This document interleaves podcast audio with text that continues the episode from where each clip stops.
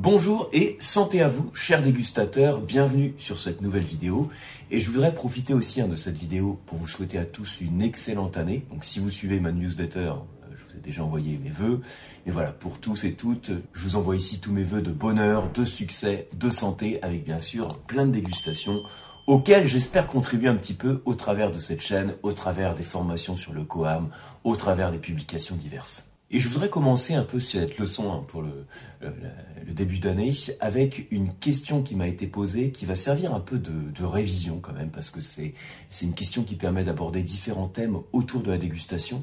C'est une question sur le choix du vin, hein, autour de comment choisir son vin. Et je voudrais insister ici sur six erreurs plus ou moins classiques euh, quand, vous êtes, quand vous devez choisir un vin. Donc ce que je vous propose, c'est de passer en revue comme ça ensemble, hein, de, manière assez, euh, assez rapide, chacune de ces erreurs et de vous donner quelques commentaires euh, autour des arguments que je vais vous donner.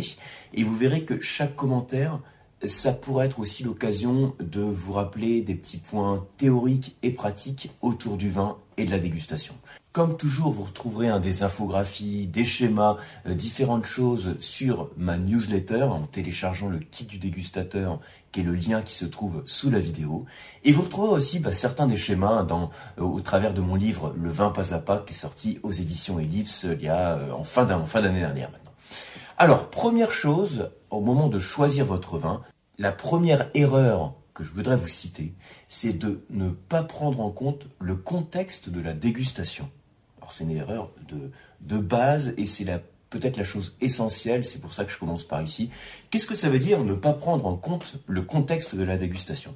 Eh bien ça veut dire qu'au moment où vous choisissez un vin, vous le choisissez pour différentes circonstances. Ça peut être par exemple une bouteille que vous souhaitez offrir à un ami hein, pour un, pour un événement, je sais pas, la, la naissance d'un enfant par exemple, ou ça peut être une bouteille que vous souhaitez offrir euh, en, pensant qu'elle va être ouverte le soir même, hein, dans le cadre par exemple d'un apéritif entre amis. Ou bien peut-être que vous pensez ouvrir la bouteille le soir même, mais c'est pas vraiment dans le cadre d'un apéritif entre amis, c'est plus dans le cadre d'un dîner, euh, un dîner de fête ou un dîner assez prestigieux par exemple. Donc à chaque fois, il y a un contexte différent.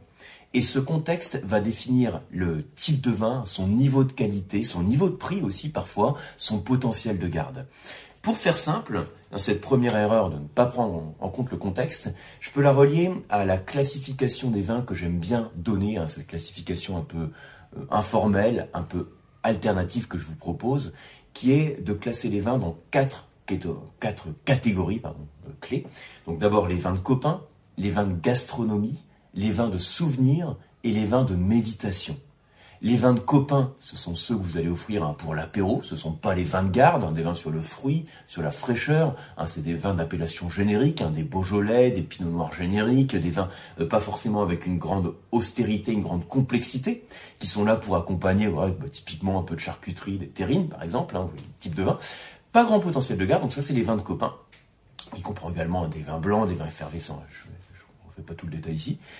Il y a ensuite les vins de gastronomie qui sont des vins avec plus de structure, qui sont là pour accompagner un repas, plus de rondeur, éventuellement plus de corps, euh, plus de tanin s'il s'agit de vin rouge. Ensuite, vous avez ce que j'appelle les vins de souvenir. Donc là, c'est les vieilles quilles qu'on vieillit dans votre cave ou qu'on vieillit hein, chez le vigneron ou chez le caviste, que vous allez éventuellement offrir, si c'est le contexte d'un cadeau et les vins de méditation, qui sont en quelque sorte un des vins qui se suffisent à eux-mêmes, des grands vins oxydatifs, des grands liquoreux par exemple. Donc, la première question à vous poser au moment où vous euh, voulez choisir une bouteille de vin, c'est qu'est-ce que je vais faire de cette bouteille? Si je veux l'offrir le soir même à un ami, est-ce que j'ai derrière la tête l'idée ou l'envie qu'il l'ouvre le soir même ou est-ce que je lui offre comme une bouteille à faire vieillir parce que je sais qu'il a une cave, qu'il aime faire vieillir ses bouteilles? Déjà, on part sur deux types de vins différents. Un vin euh, qui est prêt à être dégusté hein, ou bien un vin qui doit vieillir. Première erreur à éviter, donc ne pas prendre en compte le contexte de la dégustation. La deuxième erreur, c'est de choisir un vin qui n'a pas vieilli assez longtemps et en souhaitant donc le déguster hein, le soir même ou dans la semaine hein, dans le mois. Donc vous savez que le vin suit une courbe d'évolution, hein, cette courbe en cloche dont je, dont je parle régulièrement, comme tous les organismes vivants, il suit une courbe en cloche. Nous aussi, on suit cette courbe en cloche. Donc en abscisse, c'est le temps. En ordonnée, bah, ça serait le niveau de qualité pour le vin. Donc il est dans sa jeunesse, maturité. Quand il est au top, hein, c'est l'apogée. Et ensuite, il décline. Donc notre but, hein, c'est l'idéal en tant que dégustateur, ce serait de pouvoir déguster le vin quand il est à son apogée. Si vous prenez un vin qui est dans sa jeunesse ou en cours d'évolution, il n'a pas encore atteint son plein potentiel, puisque la courbe en cloche nous dit que le sommet de la courbe, il l'atteint que à son apogée, hein, c'est là qu'on a le niveau euh, de qualité optimale, et ça correspond aussi à un niveau de temps qui est adapté. Donc il y a des vins qui ne sont pas faits pour vieillir, hein, qui sont faits pour être dégustés dans l'année, dans les 2 ans, 3 ans, 4 ans éventuellement, et il y a d'autres vins qui sont faits pour vieillir au cours du temps. Et vous le savez, donc en tant que dégustateur, l'idéal, hein, ce qu'on souhaite tous, c'est déguster le vin quand il est à son top, donc quand il est à son niveau d'apogée. Donc au moment de choisir votre bouteille de vin, ça rejoint déjà la première chose que je disais à prendre en compte le contexte de la dégustation. À quel moment je vais déguster la bouteille? Est-ce que je vais la déguster le soir même ou alors c'est une bouteille que je vais déguster rapidement dans les quelques semaines à venir? Ou est-ce que c'est une quille que je veux faire vieillir de longues années dans ma cave? Si c'est un vin que je dois déguster relativement rapidement, l'erreur à ne pas commettre, c'est de prendre un vin qui est dans sa prime jeunesse et qui a besoin de vieillir pour révéler son apogée. Troisième erreur à ne pas prendre, qu'il faut éviter de faire, c'est ne pas prendre en compte ou mal prendre en compte les accords mets et vin.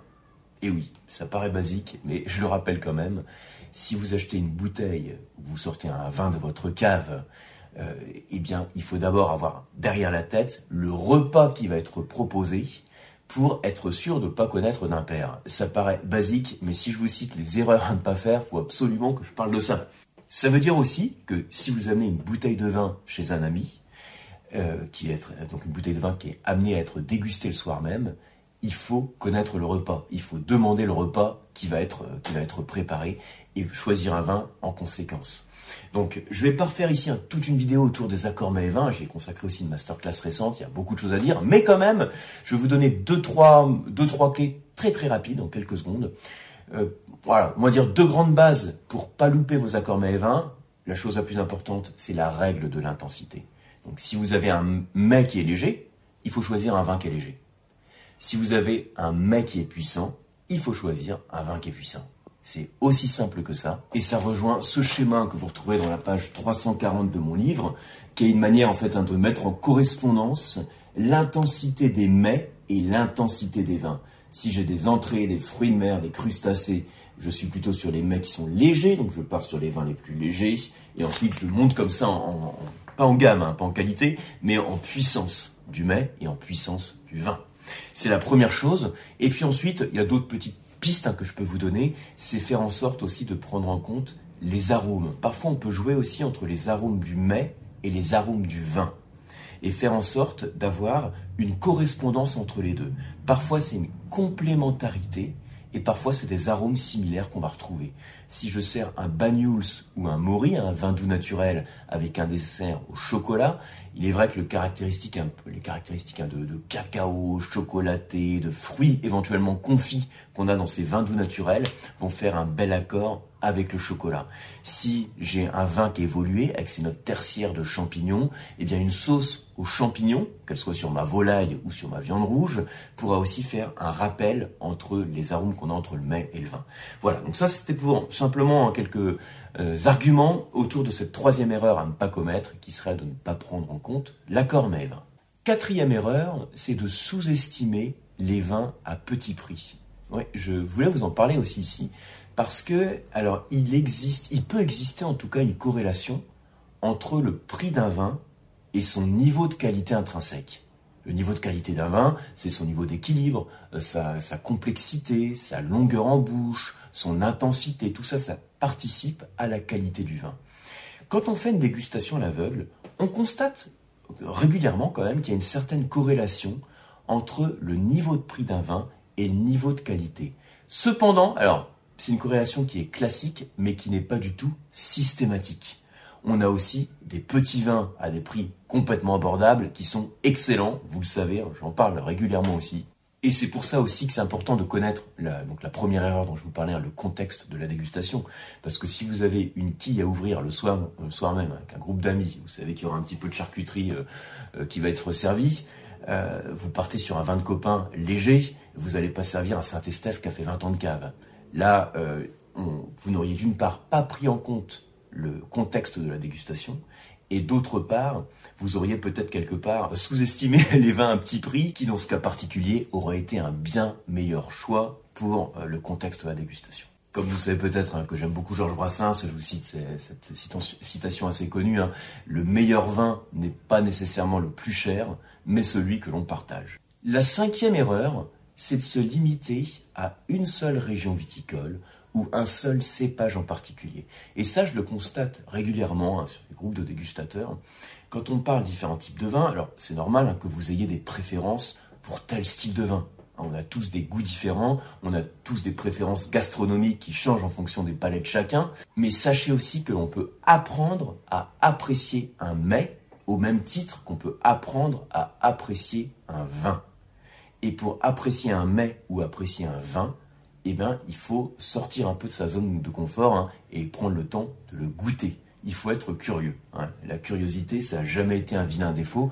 C'est au contraire une qualité qui est précieuse, qui est rare, et en tout cas, c'est un grand euh, catalyseur d'apprentissage. Je sais pas si ça se dit, hein, catalyseur d'apprentissage, ça sonne pas tellement français. Voilà. C'est quelque chose qui favorise, qui vous aide à apprendre et à continuer à progresser. Donc, ne vous limitez pas à une appellation, à une région viticole, à un cépage, explorez différents vins, et de cette manière vous éduquez votre palais. Sixième erreur que je voulais vous citer ici, c'est par rapport à la température de service. C'est une partie un peu pratique aussi.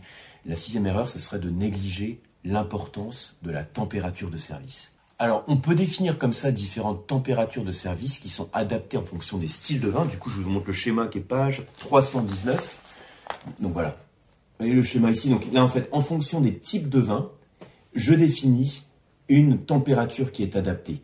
Pourquoi a-t-on une température qui est adaptée en fonction des styles de vin? C'est simplement qu'en fonction de la température, on va exacerber telle ou telle spécificité du vin. C'est par exemple ce qu'on appelle la notion de saveur thermique. Hein, le froid permet de mettre en avant la fraîcheur, l'acidité du vin. Il se marie, le froid se marie à l'acidité. Donc les vins blancs les plus vifs sont servis plus frais, comme les rouges. Hein, les rouges les plus légers et les plus acides vont être servis plus frais que les rouges les plus corsés et les plus puissants. Donc voilà pour ces petites recommandations. Alors pour moi c'est un peu des, ça correspond quand même à des révisions. Hein. Donc je répondais à cette question parce que c'est une question tellement classique que ça donne aussi l'occasion de revoir un peu toutes ces notions pédagogiques. J'espère que vous avez appris des choses et en tout cas j'espère que ça vous a permis de vous rappeler de quelques points clés et de faire le lien entre ces recommandations et euh, la, la partie un petit peu théorique qu'on a autour du vin et de sa dégustation. Comme toujours, si la vidéo vous a plu, merci de la liker, de la partager et de vous abonner à la chaîne. Et on se retrouve, et bien sûr, mes mails, c'est toujours sur le kit de dégustateur, ou bien sur mon club du dégustateur et sur les formations sur le site lecoam.eu. À très bientôt.